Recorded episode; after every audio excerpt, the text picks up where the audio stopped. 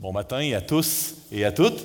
C'est un plaisir d'être euh, avec vous ce matin. Mon nom est Mathieu Caron et je suis un des pasteurs de cette Église. La mission d'Église est de partager l'amour de Jésus-Christ au Grand Shawinigan et au-delà. Nous sommes euh, en plein milieu d'une série sur les neuf essentiels d'une Église en santé. Euh, bon, euh, nous avons regardé ensemble la prédication textuelle. Comment nous croyons ici à l'Église que Dieu nous parle par sa parole, la Bible, et c'est pour ça que nous l'étudions euh, chaque dimanche fidèlement. Nous avons étudié la conversion, nous avons parlé de l'évangélisation, et j'ai eu le plaisir de vous parler de l'Évangile. Aujourd'hui, je suis enthousiasmé de vous parler d'un sujet qui a été pour moi un vif intérêt dans les derniers cinq ans. Un sujet qui, euh, dans les derniers cinq ans, m'a émerveillé euh, beaucoup. Euh, il s'agit de la théologie biblique. avant que je vous définisse la théologie biblique, puis que je prenne le temps de prier, j'aimerais vous, poser une question pour ouvrir vraiment le sujet puis dresser la table. J'ai amené quelque chose ici avec moi, je vais vous montrer. Euh, est-ce que vous reconnaissez euh, cet objet ici? Oui, tout à fait. Euh, vous avez bien deviné, c'est un ouvre-boîte. Puis, vous savez, bon, je ne suis pas un grand spécialiste en ouvre-boîte, mais je peux vous dire que pour bien apprécier cet objet, pour savoir comment l'utiliser adéquatement, pour savoir comment l'évaluer, vous devez connaître sa fonction. OK? Qui est, euh, vous en conviendrez avec moi, euh, d'ouvrir des cannes hein, de conserve, des boîtes de conserve métalliques. Si vous prenez cette ouvre-boîte-là euh, comme une arme, puis vous vous dites, bon, on n'est jamais assez prudent, il pourrait y avoir des, des, criminels qui viennent débarquer chez moi la nuit, je veux pouvoir me protéger, puis là, vous allez vous procurer un ouvre-boîte comme ça. Écoutez, j'imagine que quelqu'un de désespéré peut s'en servir comme une arme, mais probablement que ça ne sera pas une arme très efficace. Il y aurait d'autres euh, armes probablement plus efficaces à votre portée. Et vous, risquez d'abîmer l'ouvre-boîte. Hein? Vous êtes d'accord avec moi? Maintenant, si euh, vous êtes très manuel, vous dites, moi, j'ai des, rénovations. Je veux refaire la salle de bain. Euh, puis, vous, le prenez comme un marteau, comme un outil de construction. écoutez, vous ne planterez pas plusieurs clous avec ça. Peut-être un, euh, mais euh, pas plus. Et puis, encore une fois, vous allez abîmer l'ouvre-boîte. Donc, voyez-vous, euh, non seulement il faut connaître sa fonction si on veut l'utiliser avec profit, mais en même temps, peut-être que vous allez dire, ah, ben, en, sachant que ça sert à ouvrir des, boîtes de conserve métalliques, je vais être capable de dire ah, si c'est un bon ouvre-boîte ou un mauvais ouvre-boîte, selon si c'est facile ou si on a beaucoup de force à, à, induire pour ouvrir la boîte de conserve. Vous me suivez jusqu'ici, hein? Maintenant, si je vous pose la question avec un deuxième objet, quelle est la fonction de ce livre, la Bible?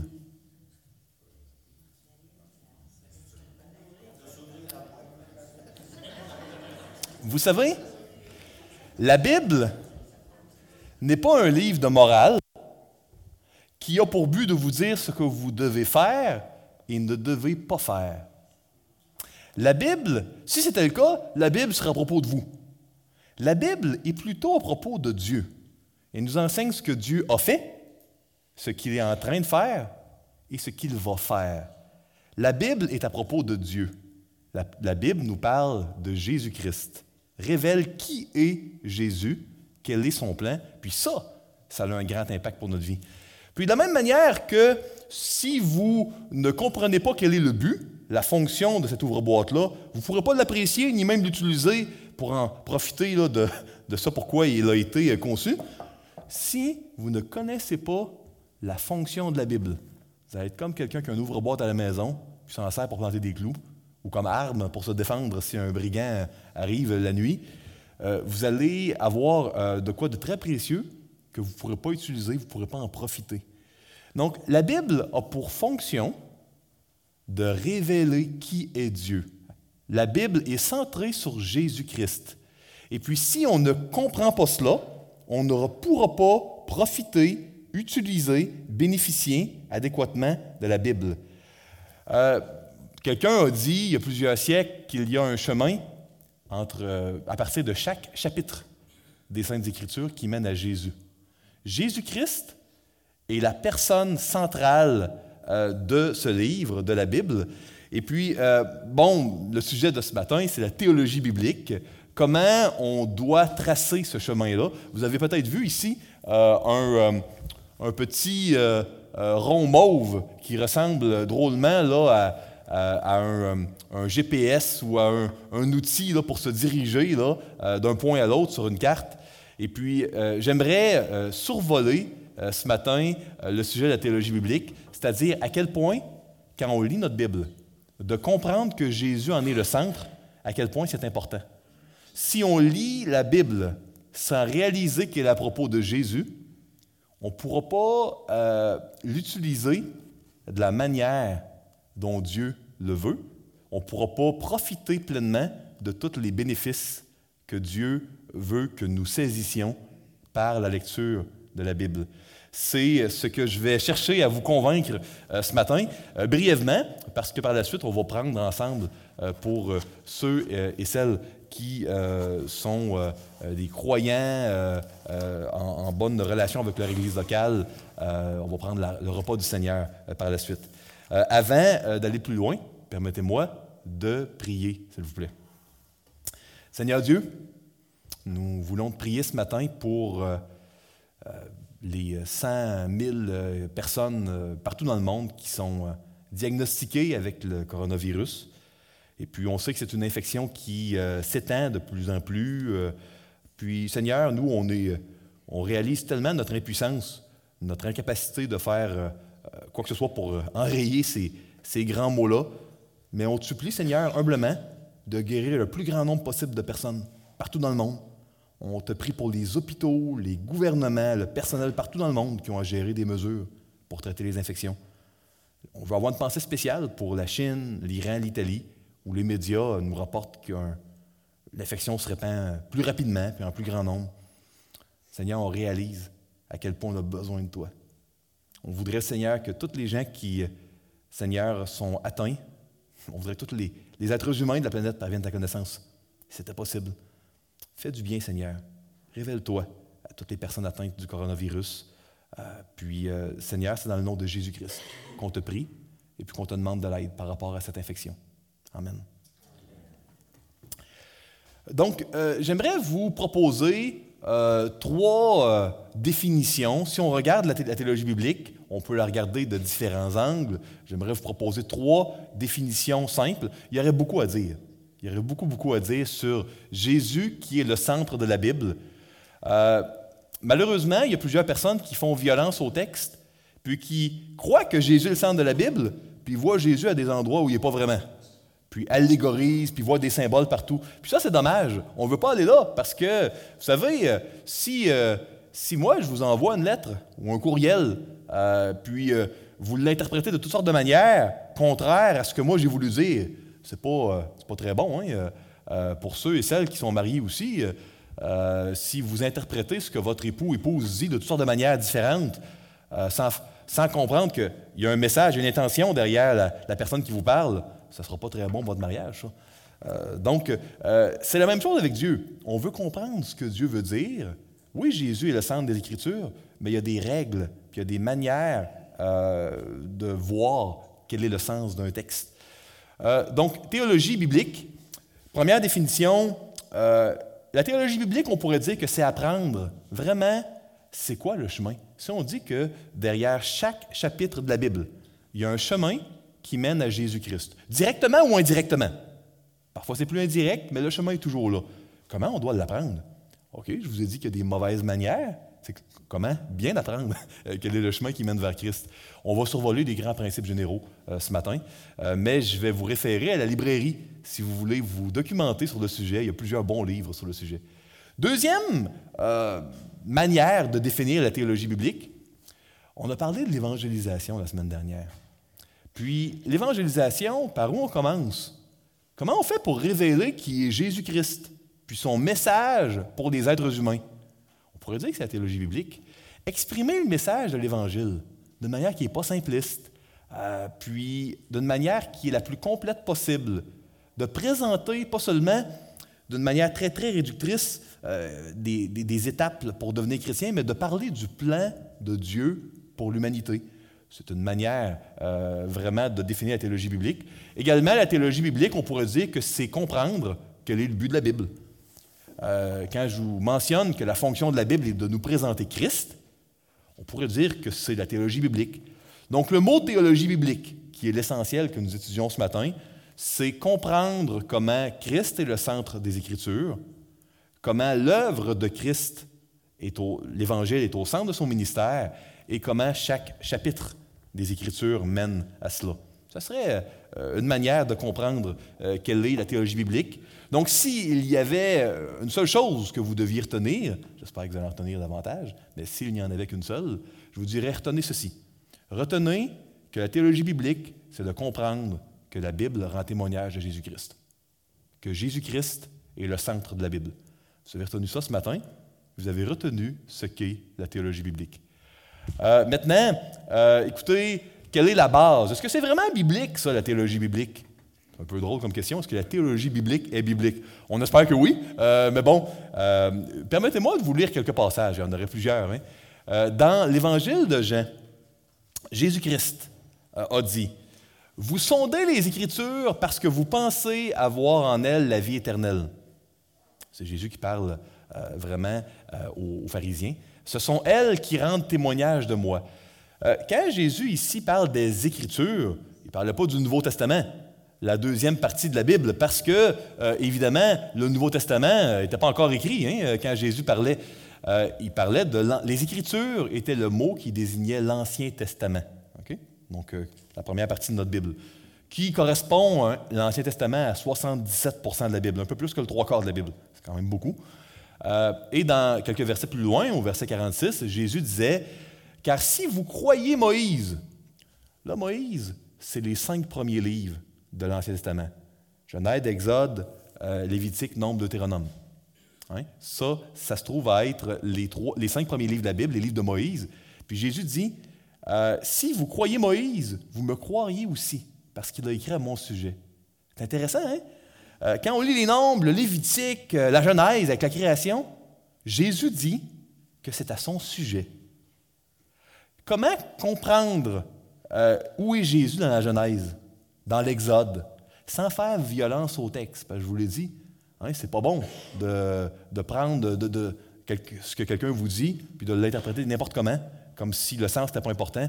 Euh, j'ai donné un exemple de mariage. Ceux qui sont sur le marché du travail, si votre patron vous donne une instruction, puis vous trouvez des symboles, il vous dit allez euh, faire telle ou telle tâche, puis vous dites ah, il a dû vouloir dire que je dois faire plutôt telle ou telle autre chose, vous, ne vous souciez pas de trouver le sens réel de ce que votre patron vous dit, vous allez être dans, les, le trouble, hein, dans les problèmes. Vous devez trouver le sens de ce que votre interlocuteur vous dit, surtout si c'est votre patron. Euh, donc, ici, on veut trouver où est Jésus d'une bonne manière. Parce que Jésus est présent dans la loi de Moïse, il est présent dans l'Ancien Testament. Luc 24. Luc 24, on est après. Vous vous souvenez-vous de l'épisode après la résurrection où Jésus parle à des disciples sur le chemin d'Emmaüs, puis leur explique les Écritures, puis là, ils comprennent. Puis euh, après ça, il leur apparaît dans la chambre haute, puis les gens reconnaissent que c'est Jésus ressuscité. Voici un passage euh, qui est extrait. Euh, donc, on voit ici à la chambre haute, Jésus qui dit, puis il leur dit, c'est là ce que je vous disais lorsque j'étais encore avec vous, qu'il fallait que s'accomplisse tout ce qui est écrit de moi dans la loi de Moïse, dans les prophètes et dans les psaumes. Donc ici, Jésus cite les trois parties de l'Ancien Testament. Les cinq premiers livres, c'est la loi de Moïse, les prophètes, euh, ça se trouve à être dans l'Ancien Testament hébraïque huit livres qui correspondraient, par exemple, à Josué, à Juge, c'est des prophètes pour les, le livre des rois, Samuel, etc. Donc, il y a huit livres prophétiques. Et les psaumes, euh, ça ne réfère pas uniquement au livre des psaumes, mais ça réfère à une troisième section qu'on appelle les écrits, euh, dont il y a le livre de Daniel, puis il y a différents livres, Ecclésiaste, psaumes, etc., Cantique des Cantiques. Donc, Jésus dit, ce qui est arrivé à Jérusalem, ce qui m'est arrivé à moi, c'était arrivé pour que s'accomplisse la cantique des cantiques, des proverbes, des psaumes, le livre Daniel, la loi, les prophètes et les psaumes. Donc, c'est intriguant hein, de voir que l'Ancien Testament, c'est 77% de la Bible qui, parfois, sont un peu négligés par les, croyants modernes, occidentaux, parce que ça réfère à une époque qui est plus ancienne, qui est plus difficile pour nous à comprendre. Il semble que c'est important pour Jésus. Hein. Il en parle souvent. Hein. Il dit que c'est à propos de lui. Donc, que ses disciples, les disciples de Jésus-Christ, devraient discerner sa présence dans l'Ancien Testament. Je termine avec un, dernier passage. Puis par la suite, je, vais vous proposer euh, euh, des grands principes pour euh, bien comprendre la présence de Christ. Parce que je le répète, si vous voulez profiter de l'ouvre-boîte, vous devez connaître sa fonction. Si vous voulez profiter de la Bible, vous devez réaliser à quel point Christ est présent. Si vous lisez la Bible sans chercher Christ, sans avoir aucune ambition de trouver en quoi ça rend témoignage à Jésus-Christ, vous allez être comme celui qui prend l'ouvre-boîte pour taper sur des clous à la maison. Euh, ça peut marcher un peu, euh, mais certainement pas le meilleur usage que vous pourriez en faire. Euh, puis, si vous vous demandez pourquoi il y a tellement de gens qui connaissent la Bible, peut-être même des, des gens qui ont été des théologiens, peut-être curés dans une église, peut-être des, pharisiens à l'époque de la Bible, puis pourtant n'ont pas, pas donné leur vie à Dieu. Pourquoi? Peut-être que euh, les Écritures ne les ont pas amenés à croire à Jésus-Christ. Peut-être qu'ils n'ont pas vu Christ dans, pour qui il est vraiment dans les Saintes Écritures. Parce que, euh, et là ça m'amène au dernier passage que je voulais vous lire pour l'instant, la Bible est un livre vivant. Dieu y a insufflé son souffle de vie. On voit uniquement deux endroits dans les Écritures où Dieu insuffle la vie dans quelqu'un, dans quelque chose. On voit Dieu insuffler son souffle de vie dans euh, le Jardin d'Éden lors de la création euh, de l'être humain. Il souffle dans les narines d'Adam et l'âme d'Adam devint vivante. Euh, et on voit que son souffle de vie a été dans la Bible et que la Bible est vraiment vivante. c'est assez spécial. Hein? Toute écriture, encore là, le mot écriture, comme tantôt, réfère euh, ici, au moins au minimum à l'Ancien Testament, puis peut-être à certains livres qui étaient écrits à l'époque de 2 Timothée. Euh, toute écriture est inspirée de Dieu. Hein, Dieu a mis son souffle, et utile pour enseigner, pour convaincre, pour corriger, pour instruire dans la justice, afin que l'homme de Dieu soit accompli et propre à toute bonne œuvre. Donc, c'est utile, les Écritures. Dieu y a mis sa vie. On doit voir Jésus-Christ à travers la Bible le plus qu'on est capable. Euh, je vous ai mentionné dans mon introduction que dans les derniers cinq ans particulièrement, euh, depuis 2015, ça a été un sujet d'un vif intérêt pour moi, la théologie biblique. J'ai, euh, par coïncidence, je ne dirais pas par hasard, il n'y a pas de hasard avec Dieu, j'ai suivi un, cours qui m'a ouvert les yeux sur la, présence de Christ dans l'Ancien Testament un cours donné par celui qui est mon, mentor euh, maintenant, euh, Miles Van Pelt. Euh, puis j'ai réalisé lors de ce premier cours-là que j'avais suivi avec lui à quel point Christ est beaucoup plus présent dans la Bible que je ne le pensais. J'ai réalisé lors de ce premier cours-là que j'ai suivi avec lui que bien qu'il y ait quarantaine d'auteurs humains qui ont écrit les 66 livres de la Bible sur plus de mille ans, il y a en fait un seul auteur divin, avec une seule pensée, j'ai réalisé que l'unité de la Bible, malgré les différences d'auteurs, d'époque, de culture, est telle qu'elle ne peut pas avoir été écrite par des hommes. C'est trop cohérent, même quand on gratte dans toutes les, euh, euh, facettes. Euh, la Bible est définitivement un livre qui est fascinant parce que, inspiré de Dieu, puis de, voir à quel point les auteurs, sans s'en apercevoir, les auteurs humains, ont amené le message de Dieu que Dieu voulait qu'ils amènent d'une manière qui, quand on regarde le tout, fait du sens.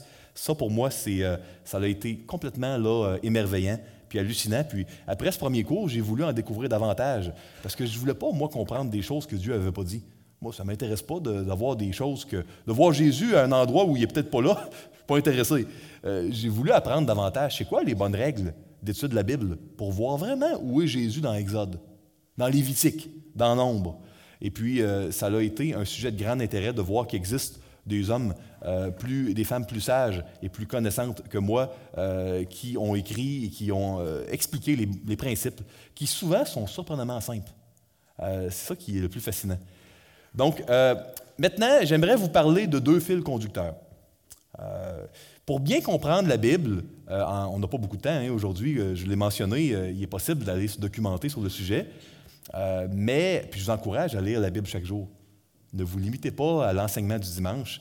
Je vous encourage à suivre des cours, à, lire des livres, à aller dans des groupes sur semaine, des groupes de prière, des groupes d'études bibliques. Je vous encourage à, tout simplement, là, aussi simple que ça peut paraître, vous rencontrer une fois semaine avec un frère ou une sœur puis lire la Bible. Une demi-heure, vingt minutes, en parler de ce que vous avez lu euh, l'un avec l'autre, prier, euh, Dieu de vous parler. C'est aussi simple que ça, hein?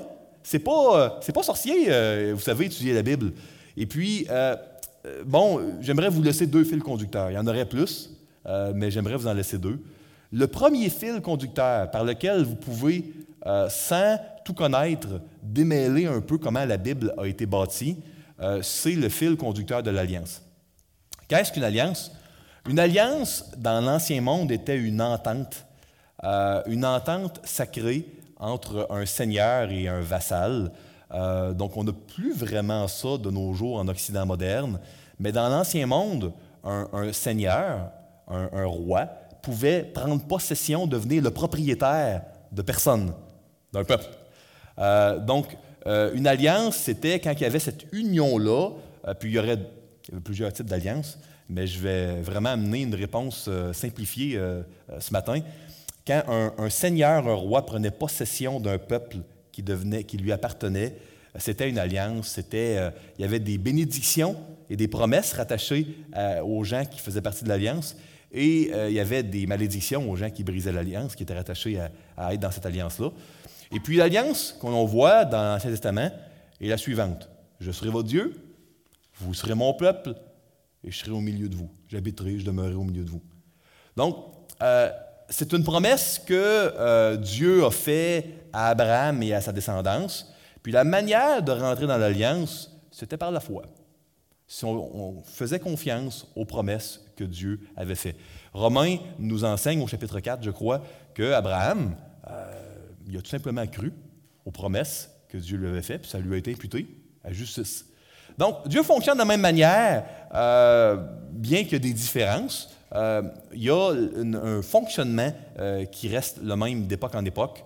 Les circonstances et les implications changent. vous savez, la Bible est divisée en deux. Je l'ai mentionné tantôt, il y a l'Ancien et le Nouveau Testament. Dans l'Ancien Testament, euh, on pourrait voir trois parties. Hein, Jésus disait que la loi, les prophètes et les psaumes rendent témoignage de lui. Bon, ben, la loi, c'est les cinq premiers livres, ça nous parle de c'est quoi l'alliance? Cette alliance-là que Dieu a fait avec son peuple. Comment Dieu l'a fait? Comment on y entrait? Les promesses, etc. Euh, maintenant, on voit l'histoire de l'alliance. Euh, comment euh, il y a toutes sortes de, personnes qui nous pointaient vers Jésus, mais qui nous disaient que ce ne serait pas Jésus, eux le, sauveur principal. On a eu Josué, qui a été celui que Dieu a amené pour que le peuple de Dieu prenne possession du pays promis, de son héritage. Mais à la fin de Josué, on voit qu'il était rendu très vieux, il allait mourir, puis le pays n'était pas tout conquis. Donc le peuple d'Israël allait devoir en attendre un autre. Puis après ça viennent les juges. Euh, on voit que le peuple d'Israël, le peuple de Dieu de l'Ancienne Alliance, désobéissait constamment euh, à, l'Alliance, puis était livré en esclavage pour leur péché. Dieu envoie douze juges, douze libérateurs, qui pointent vers un libérateur grand L qui un jour devait venir, parce qu'encore là, les juges étaient, avaient des manquements, puis allaient, étaient des mortels, hein, ils n'étaient pas éternels. Puis là, on voit qu'il euh, y a un roi, un David, qui semble être celui qui va enfin régner sur le peuple d'Israël euh, pour l'amener dans les voies de Dieu. Mais David, on voit qu'il y a des manquements. Puis euh, on voit qu'il amène même la malédiction sur le peuple à quelques reprises. On voit qu'il meurt. On dit, ah ben le fils de David, lui, va bâtir le temple. Salomon bâtit un temple dans le livre des rois. Oups, à la fin de deux rois, le temple est détruit. Ah, il va falloir attendre un autre. Voyez-vous, euh, je pourrais continuer, mais les livres prophétiques de l'Ancien Testament nous montrent qu'on doit en attendre un autre qu'il y a des gens qui vont ressembler à Josué ou à David, mais infiniment mieux, puis que ces gens-là euh, sont seulement euh, des panneaux indicateurs vers celui qu'on doit attendre. Et la vie dans l'Alliance, il y a une section de l'Ancien Testament qui nous montre comment on doit vivre quand on est des enfants de Dieu dans l'Alliance. Dans le Nouveau Testament, on pourrait, si on voulait, diviser euh, euh, en trois également, on pourrait le diviser en quatre, en cinq, mais on pourrait aussi dire que les évangiles, tout comme les cinq premiers livres de la Bible, nous parlent de l'Alliance, la Nouvelle Alliance cette fois-ci. Euh, on pourrait dire que les actes des apôtres nous parlent de l'histoire hein, de l'Église. Ce serait exact, l'histoire de l'Alliance, de la Nouvelle Alliance. Et on pourrait dire que les Épîtres puis l'Apocalypse nous parlent de comment vivre dans l'Alliance. Ce serait une manière de diviser les choses. Donc, euh, c'est aidant d'avoir, quand on ouvre la Bible, puis là, on est rendu dans Ézéchiel, euh, ou on est rendu euh, dans le livre des juges. C'est aidant de savoir, OK, là, je suis dans l'histoire de l'Ancienne Alliance, puis il y a des panneaux indicateurs qui vont me montrer que quelqu'un d'autre qu'on doit attendre, qui va remplir, qui va ressembler peut-être à certains personnages, mais qui vont accomplir là où ils ont manqué. Il y a des règles bibliques pour ne pas tomber dans l'allégorie puis euh, faire dire n'importe quoi aux Écritures. Euh, une des règles euh, les plus faciles à retenir, c'est vous devez toujours, dans le fond, vérifier s'il y a un, écrivain du Nouveau Testament qui vous permet d'affirmer qu'un passage de l'Ancien a bel, et bien été accompli, puis fait un lien. Vous n'avez pas le droit de faire des liens vous-même qui vous semblent logiques ou clairs si ces liens-là ne sont pas euh, démontrés d'une manière, disons, dans les Écritures. Ça, c'est la portion un petit peu plus compliquée. Mais, euh, de manière très simple, de savoir, OK, je suis dans quelle section? Est-ce que je suis dans la section qui me parle de l'Ancienne Alliance ou de la Nouvelle Alliance? Est-ce que je suis dans la section qui me parle de c'est quoi l'Alliance, de l'histoire ou de comment vivre? Ça, c'est déjà euh, une bonne manière de comprendre les Écritures. Il y a un autre fil conducteur que j'aimerais vous euh, amener. Euh, c'est celui, euh, dans le fond, que je vais appeler les intrusions et les types de Christ. on pourrait appeler ça encore, si on appelle le premier fil conducteur qui nous aide à voir où est Christ dans la Bible. Si on appelle le premier fil l'alliance, on pourrait dire que le deuxième fil, c'est des panneaux indicateurs. il y a beaucoup d'événements dans la Bible qui sont des clins d'œil de, de l'Évangile. L'Évangile, êtes-vous d'accord avec moi qu'on pourrait le résumer en deux affirmations, puis dire, euh, on doit premièrement savoir que tous les êtres humains sont perdus et sont euh, voués à la destruction et au jugement. Ça, c'est le sort très, très triste, c'est la mauvaise nouvelle euh, qui vient avant la bonne nouvelle. Mais, bonne nouvelle, hein, deuxième affirmation, Dieu, par la foi, peut et va sauver toutes les personnes qui euh, vont mettre leur foi en lui.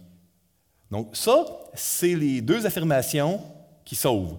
Nous sommes perdus, par la foi, on est sauvés, la foi en Dieu. Vous me suivez, hein? Euh, maintenant, euh, les panneaux indicateurs dans la Bible qui nous rappellent qu'on est perdu, certains théologiens appellent ça une intrusion. et puis les panneaux indicateurs qui mentionne que non, on est sauvé par la foi. Certains euh, théologiens appellent ça des types de Christ. Je vais vous donner quelques exemples. Êtes-vous d'accord avec moi que euh, dans la Bible, euh, à l'époque de Noé, Dieu a détruit toute l'humanité parce qu'elle était pécheresse? Donc le salaire du péché s'est avéré être la mort par le déluge. Vous êtes d'accord avec moi? Mais Dieu en a sauvé un petit nombre, Noé et sa famille, qui, par la foi, parce qu'il a eu foi que la parole de Dieu s'accomplirait, il s'est bâti alors qu'il n'y avait pas une goutte de pluie, un arche. Avant même que la pluie commence, il est rentré dans l'arche et Dieu l'a sauvé par la foi, euh, par l'arche qu'il a bâti durant le déluge. D'accord avec moi, hein? Euh, donc, l'arche euh, puis que, que, Noé a bâti par la foi est définitivement un panneau indicateur je dirais pas un type de Christ dans le sens euh, très, très précis du terme, mais c'est un panneau indicateur qui nous montre que Dieu sauve par la foi. Puis, les êtres humains pécheurs qui sont détruits par le déluge, c'est définitivement une intrusion, un panneau indicateur qui nous montre que les êtres humains sont perdus à cause de leur péché. Maintenant, comment je fais pour euh, m'assurer que je ne vois pas de quoi qui n'est pas là? Ben, Pierre nous en parle. Si Pierre ne parlait pas que c'était une figure du baptême, etc., ben là, je ne pourrais pas affirmer ça. Donc, euh, dans les exemples que je vais vous donner, pour chaque exemple que je vais vous donner, il y aurait des textes bibliques qui me permettent de faire le lien, que je nommerai pas tous ce matin par manque de temps, mais sachez qu'on euh, ne peut pas affirmer quelque chose sans qu'il y ait une preuve biblique. Ça fait du sens jusqu'ici? On pourrait dire, et on l'a dit quand on a fait notre série sur le livre de l'Exode, on a dit dans l'Exode que les displays d'Égypte ont été une déconstruction, un clin d'œil, un panneau indicateur, une intrusion, hein, un panneau indicateur de quand on met Dieu sur la banquette arrière, la création s'effrite, se désagrège, tout s'effondre. On voit les jours de la création qui sont euh, renversés.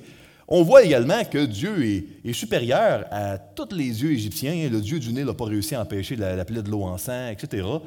Euh, mais on voit que, le panneau indicateur du salut, euh, les gens qui mettent leur foi en Christ, puis d'une manière publique mettent du sang sur le linteau de leur porte. Puis ce pas juste des enfants d'Israël. Hein. Il y a des non-Israélites qui sont joints au peuple, qui ont eu foi, qui ont mis le, sang sur le linteau. Il y a probablement des Israélites qui n'ont pas mis le sang, puis qui sont morts. Euh, ça, le texte n'est pas clair là-dessus, mais ce qui est clair, c'est qu'il y a des non-juifs qui l'ont fait, et qui sont joints au peuple. Donc, euh, ces gens-là ont été sauvés.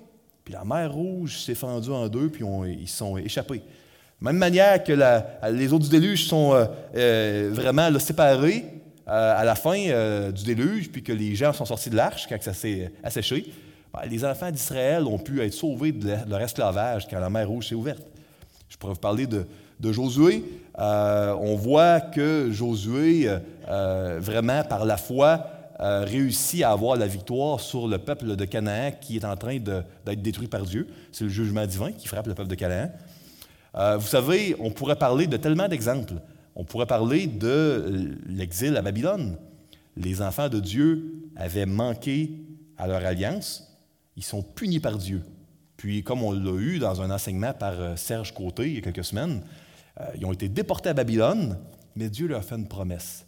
Ceux qui font confiance en cette promesse-là, Daniel en fait partie, ils vont être ramenés d'exil. Puis le temple va être, qui a été détruit va être rebâti. Puis le temple qui va être rebâti va être encore plus grand, va être encore meilleur. Puis Ézéchiel nous dit au chapitre 1, la gloire de Dieu qui a quitté le temple, quand Ézéchiel est sur le bord du fleuve Kébar, euh, en exil, elle va suivre son peuple. Euh, et euh, elle, on voit la vision avec les roues, la gloire de Dieu avec des roues dans tous les sens. Puis vraiment, on a quatre côtés au trône de Dieu qui ne se tournent pas. Il va suivre le peuple de Dieu. Donc, la Bible est remplie de panneaux indicateurs qui nous pointent vers Christ. On pourrait parler du ministère d'Élie, d'Élisée. C'est fascinant comment, vous savez, quand on voit que Dieu a créé le monde, il a séparé les eaux afin que le sec paraisse. Quand Dieu a créé la femme, il a séparé pour que les, prendre la côte de l'homme, euh, le déluge, les eaux étaient séparées. Euh, la mer Rouge a été séparée. Élie Élisée. Après le ministère de destruction de Élie, euh, quand Élisée revient pour son ministère de salut, lâche le, manteau d'Élie dans le Jourdain, les eaux se séparent, il peut rentrer pour son ministère de miséricorde. Et même après sa mort, on voit que des morts peuvent devenir vivants. Vous avez peut-être lu dans le deuxième livre des rois un, homme mort qui touche aux os d'Élisée dans la tombe et puis qui reprenne vie. Puis on se dit, ah, c'est quoi le rapport? C'est moins bizarre que, outre le fantastique que Dieu a mis dans les Écritures. Le ministère de euh, miséricorde et de salut d'Élisée n'est pas terminé avec sa mort. Euh, même après sa mort à Élisée, des morts peuvent redevenir vivants. Et Malachie nous dit, après le retour d'exil, que Élie va revenir. Élie va revenir, puis son ministère n'est pas terminé. Donc, il y a des panneaux indicateurs tout le long des Écritures qui nous pointent vers le message suivant. Vous êtes perdus, tous les êtres humains de la planète, à cause de vos péchés. Vous êtes esclaves, puis vous êtes, euh, vous êtes maudits. Mais par la foi, si vous vous appuyez dans les promesses de Dieu, vous allez faire partie du reste, du peuple qui appartient à Dieu, qui va être sauvé. On le voit pour l'ancienne alliance, puis on le voit pour la nouvelle alliance. Maintenant, euh, il y a euh, une distinction entre l'ancienne alliance et la nouvelle alliance. Les théologiens ne s'entendent pas tous sur le degré de continuité ou de discontinuité. Ça, c'est une autre histoire. Mais ce que je veux que vous reteniez ce matin, c'est vous devez comprendre euh, que même si ce n'est pas toujours évident de bien voir Christ, Christ est le centre de ce livre. Il est la personne que l'on rencontre quand on, va avec foi vers ce livre-là. Dieu nous parle, nous transforme par la Bible. Et moi, je vous encourage vraiment à euh, grandir dans cette euh, étude euh, biblique qui va vous permettre de voir Christ de plus en plus pour que vous puissiez utiliser l'ouvre-boîte pour ouvrir des boîtes de conserve, pas pour frapper des clous ou pas pour vous défendre. Donc, ne lisez pas la Bible sans réaliser qu'elle rend témoignage de Jésus-Christ et que Jésus en est le centre. Euh, soyez enthousiasmés de rechercher où est Christ, mais soyez prudents de ne pas sauter aux conclusions trop vite sans euh, vraiment être certain que euh, c'est bel et bien, que Christ est bel et bien dans le texte, puis vous ne prenez pas une, route erronée pour vous y rendre. Pourquoi? C'est dans les neuf ingrédients essentiels d'une Église en santé? Parce que vous savez ce que Dieu a laissé à ses enfants pour s'encourager les uns les autres, pour être transformés, pour prendre soin les uns des autres, ben, c'est la parole. Et puis, on ne doit jamais lire la Bible comme un, livre de choses à faire ou à ne pas faire, euh, comme une encyclopédie ou, d'une manière très, très axée sur la connaissance, un peu comme les gnostiques dans Deux Pierres, ou un peu comme dans, dans l'Église de Corinthe. Hein. Paul disait aux Corinthiens, la connaissance enfle, mais l'amour édifie. Une connaissance là, euh, qui n'est pas axée sur la, rencontrer Jésus-Christ pour dépendre de plus en plus de lui, l'aimer de plus en plus. Ce n'est pas une bonne connaissance. C'est pour ça que la Bible est bonne, mais elle est bonne quand on voit Christ. Tim Keller, et j'aime beaucoup cette citation-là, dit que la Bible peut être euh, utilisée comme une épée ou comme un, bistouri là, euh, de chirurgien. Une épée qui blesse, qui fait du mal, ou un bistouri pour enlever un cancer peut-être ou une tumeur, puis guérir, faire du bien. Ça dépend de comment on l'utilise. Puis moi, j'aimerais rajouter euh, à la citation ou l'appliquer en disant, ça dépend de si la manière dont on approche le, texte, c'est pour aller à Christ ou pas. C'est ça la différence. Euh, bon, j'aimerais vous laisser euh, quelques applications amenées avec vous avant d'aller vers le repas du Seigneur. Un, voyez la manière dont Dieu fonctionne dans les Écritures. Il y a un message qui a toujours été contre-culturel. C'était scandaleux pour le Pharaon, ça l'était à l'époque des juges, ça l'est encore aujourd'hui. Puis ce message-là, c'est les êtres humains sont perdus, ils vont vers leur destruction. Les êtres humains ont besoin d'un sauveur, et Dieu voudrait que tous, tous les hommes et les femmes soient sauvés. Par la foi, euh, plusieurs élus vont se tourner, ben, tous les élus en fait vont se tourner vers Dieu, puis faire partie du peuple de Dieu. Donc, voyez la manière dont Dieu fonctionne dans les Écritures. Et puis, euh, comprenez que L'Évangile, vous allez l'approfondir, le chérir, l'aimer de plus en plus quand vous allez voir les panneaux indicateurs qui vous aident à mieux le comprendre. L'Ancien Testament est important. Il est utile pour notre croissance. On en a besoin. On ne peut pas pleinement euh, grandir dans notre compréhension de l'Évangile, à mon avis, euh, si euh, on néglige d'étudier l'Ancien Testament euh, on ne peut pas euh, prétendre qu'il y a juste 23% de ce livre-là que Dieu nous a laissé qui est important, puis que 77% que ah, bah, c'est moins important, c'est un peu accessoire, secondaire. Ce ne serait pas logique de faire ça pour aucun livre, incluant celui de Dieu. Euh, donc, vous voyez la manière dont Dieu fonctionne. à ceux ici, à celles qui ne sont pas des enfants de Dieu, qui n'ont jamais mis leur foi dans les promesses de Dieu, qui ne sont pas convertis, moi, je vous encourage à rentrer dans l'Alliance. Comment? Par la foi en Jésus-Christ. Faites comme Abraham. Croyez vraiment euh, aux promesses que Dieu donne à ceux qui mettent leur foi en lui, puis en son œuvre à la croix. Vous allez devenir un enfant de Dieu. Vous allez devenir membre euh, du peuple de Dieu de la Nouvelle Alliance. Euh, donc, moi, l'alliance qui est plus excellente, l'alliance vers laquelle toutes les alliances de l'Ancien Testament pointaient, vous allez pouvoir rentrer dans cette alliance-là. puis moi, je vous encourage à le faire dans l'Église. quelle promesse peut vous aider à faire face à la peur? De la souffrance qui est dans votre vie. Peut-être que vous vous dites, moi, c'est bien intéressant tout ça, mais moi, euh, je ne suis pas intellectuel, je réalise pas, euh, je connais pas toutes ces histoires-là, et puis moi, je suis enfant de Dieu, j'ai donné ma vie à Jésus-Christ, j'ai mis ma foi en lui, etc. Quelle promesse à ce moment-là? On peut trouver énormément de force et de consolation quand on est abattu puis affligé dans les promesses des Écritures. Mais on comprend de manière plus complète les promesses des Écritures quand on peut les lire dans leur ensemble. Euh, puis plusieurs promesses accomplies dans le Nouveau Testament sont annoncées d'avance dans l'Ancien. Donc, les Saintes Écritures, ce n'est pas uniquement pour la, conversion, c'est également pour qu'on puise la force pour continuer à avancer. Oui, pour être transformé quand on pêche, puis se repentir. Mais la force puis la consolation, on l'apprend dans la Bible. Et quatre, euh, ne vous contentez pas euh, de lire votre Bible seul. La vie chrétienne, la sanctification n'est pas un projet individuel, c'est un projet communautaire. La foi dans la Bible a toujours été une foi qui est personnelle, mais publique. Vous savez, ce n'était pas caché dans la maison que les Israélites mettaient du sang sur le linteau. Euh, c'était pas à l'intérieur, c'était à l'extérieur de la maison. Euh, Dieu euh, a toujours eu un peuple identifié qui lui appartient de tout temps. et vous savez, quand Noé a bâti l'arche, j'imagine qu'il y a des gens qui se sont moqués de lui parce que c'était pas de quoi de cacher là, que personne ne le voyait. Donc, la foi chrétienne, elle est personnelle, mais elle est publique. allez chercher dans le peuple de Dieu, de la Nouvelle Alliance, dans l'Église, allez chercher de l'aide. Allez chercher de l'aide pour bien comprendre les Saintes Écritures. Euh, c'est important. Euh, et puis, vous savez, euh, contrairement au peuple d'Israël, l'Église a le Saint-Esprit qui peut nous donner des réponses. On n'a pas besoin d'être des intellectuels ou de lire plein, plein de livres ou de suivre des cours. Oui, si vous avez l'opportunité de le faire, faites-le. C'est un atout.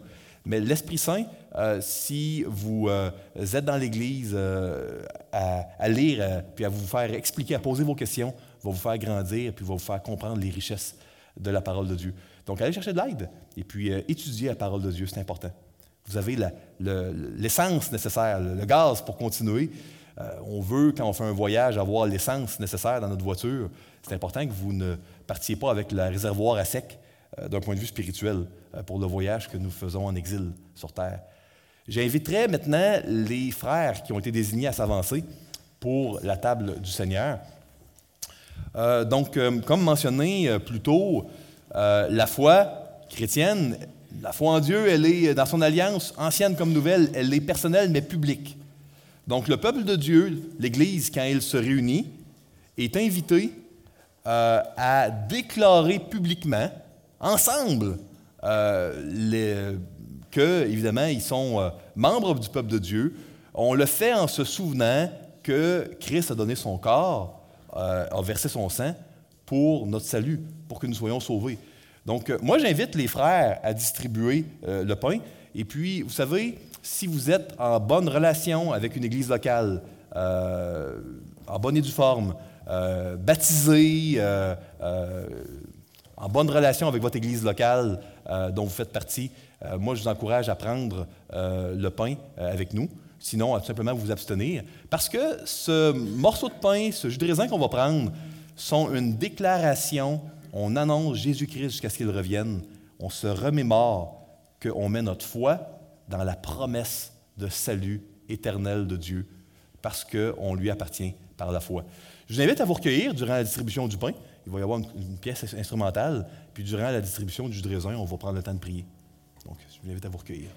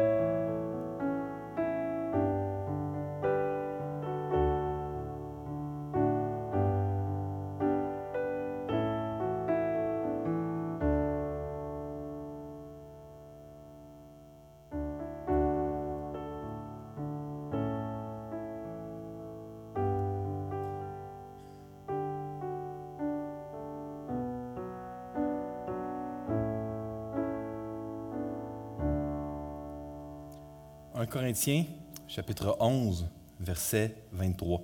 Car j'ai reçu du Seigneur ce que je vous enseignais, c'est que le Seigneur Jésus, dans la nuit où il fut livré, prit du pain. Et après avoir rendu grâce, le rompit et dit, Ceci est mon corps qui est rompu pour vous. Faites ceci en mémoire de moi. Je vais t'apprendre le pain.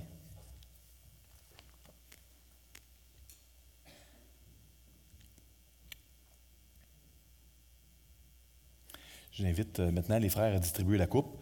Euh, quand la distribution de la coupe va être complétée, je vais inviter ceux et celles qui le désirent euh, à un mot de prière en public et puis euh, à remercier euh, Dieu de nous avoir envoyé Jésus-Christ, d'avoir fait cette euh, invitation-là qui, par la grâce de Dieu, par sa grâce seule, nous a amenés au moyen de la foi à être enfants de Dieu. Donc, on doit remercier Dieu pour l'Évangile, pour la bonne nouvelle, parce qu'on était perdus sans lui. Les nombreux panneaux indicateurs des Écritures nous le montrent. Euh, puis, vous savez, euh, c'est important de se remémorer de ce que Christ a fait pour nous. Quand on prend le pain puis le jus de raisin, on doit se rappeler ce que ça a coûté à Dieu, de nous pardonner, de nous justifier, de nous sauver de la perdition, du jugement, de la destruction. On doit s'en rappeler régulièrement parce qu'on a la mémoire courte.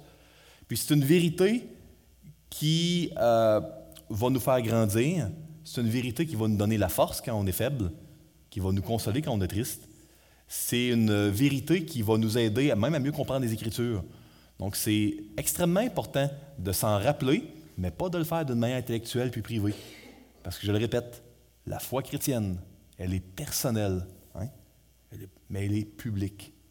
Donc moi, je vous euh, invite publiquement, ceux, ceux qui le désirent, euh, dans quelques instants, à euh, remercier, euh, remercier Dieu pour l'Évangile. Et euh, par la suite, ben, moi, je veux terminer par un, petit mot de, prière. Puis, vraiment, ma, soeur et mon frère vont terminer ensuite par un dernier chant de louange. Donc, donc j'invite, j'invite à aller dès maintenant dans un mot de prière.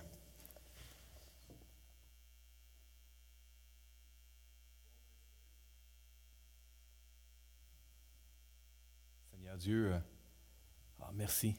Merci d'avoir envoyé ton Fils Jésus. Merci pour le, corps, le sang qui a été euh, donné à la croix pour nous. On ne réalise même pas le prix que tu as payé, Seigneur, puis tu ne regrettes pas de l'avoir payé pour des raisons qui, qui dépassent notre entendement. Ton amour est, tellement grand. Merci, Seigneur, de nous aimer, de nous avoir pardonné tous nos péchés passés, présents futur à ceux et celles ici qui ont, mis leur foi en Jésus-Christ, qui sont entrés dans l'Alliance ainsi, dans l'Église. Seigneur, merci. Merci de tout notre cœur. Permets qu'on n'oublie jamais ce que tu as fait pour nous. En ton nom. Amen. 1 Corinthiens 11, 25. De même, après avoir soupé, il prit la coupe et dit Cette coupe est la nouvelle alliance en mon sang. Faites ceci à mémoire de moi toutes les fois que vous en boirez.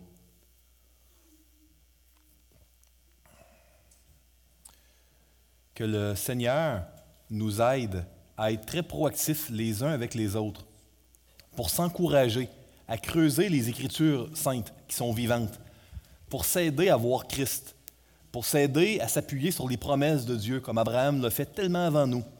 Euh, que le Seigneur nous aide vraiment à agir ainsi les uns avec les autres. Que Dieu vous bénisse tous et toutes cette semaine. Puis souvenez-vous à quel point le Seigneur Jésus vous aime profondément. Amen. Je vous inviterai à vous lever pour... Euh,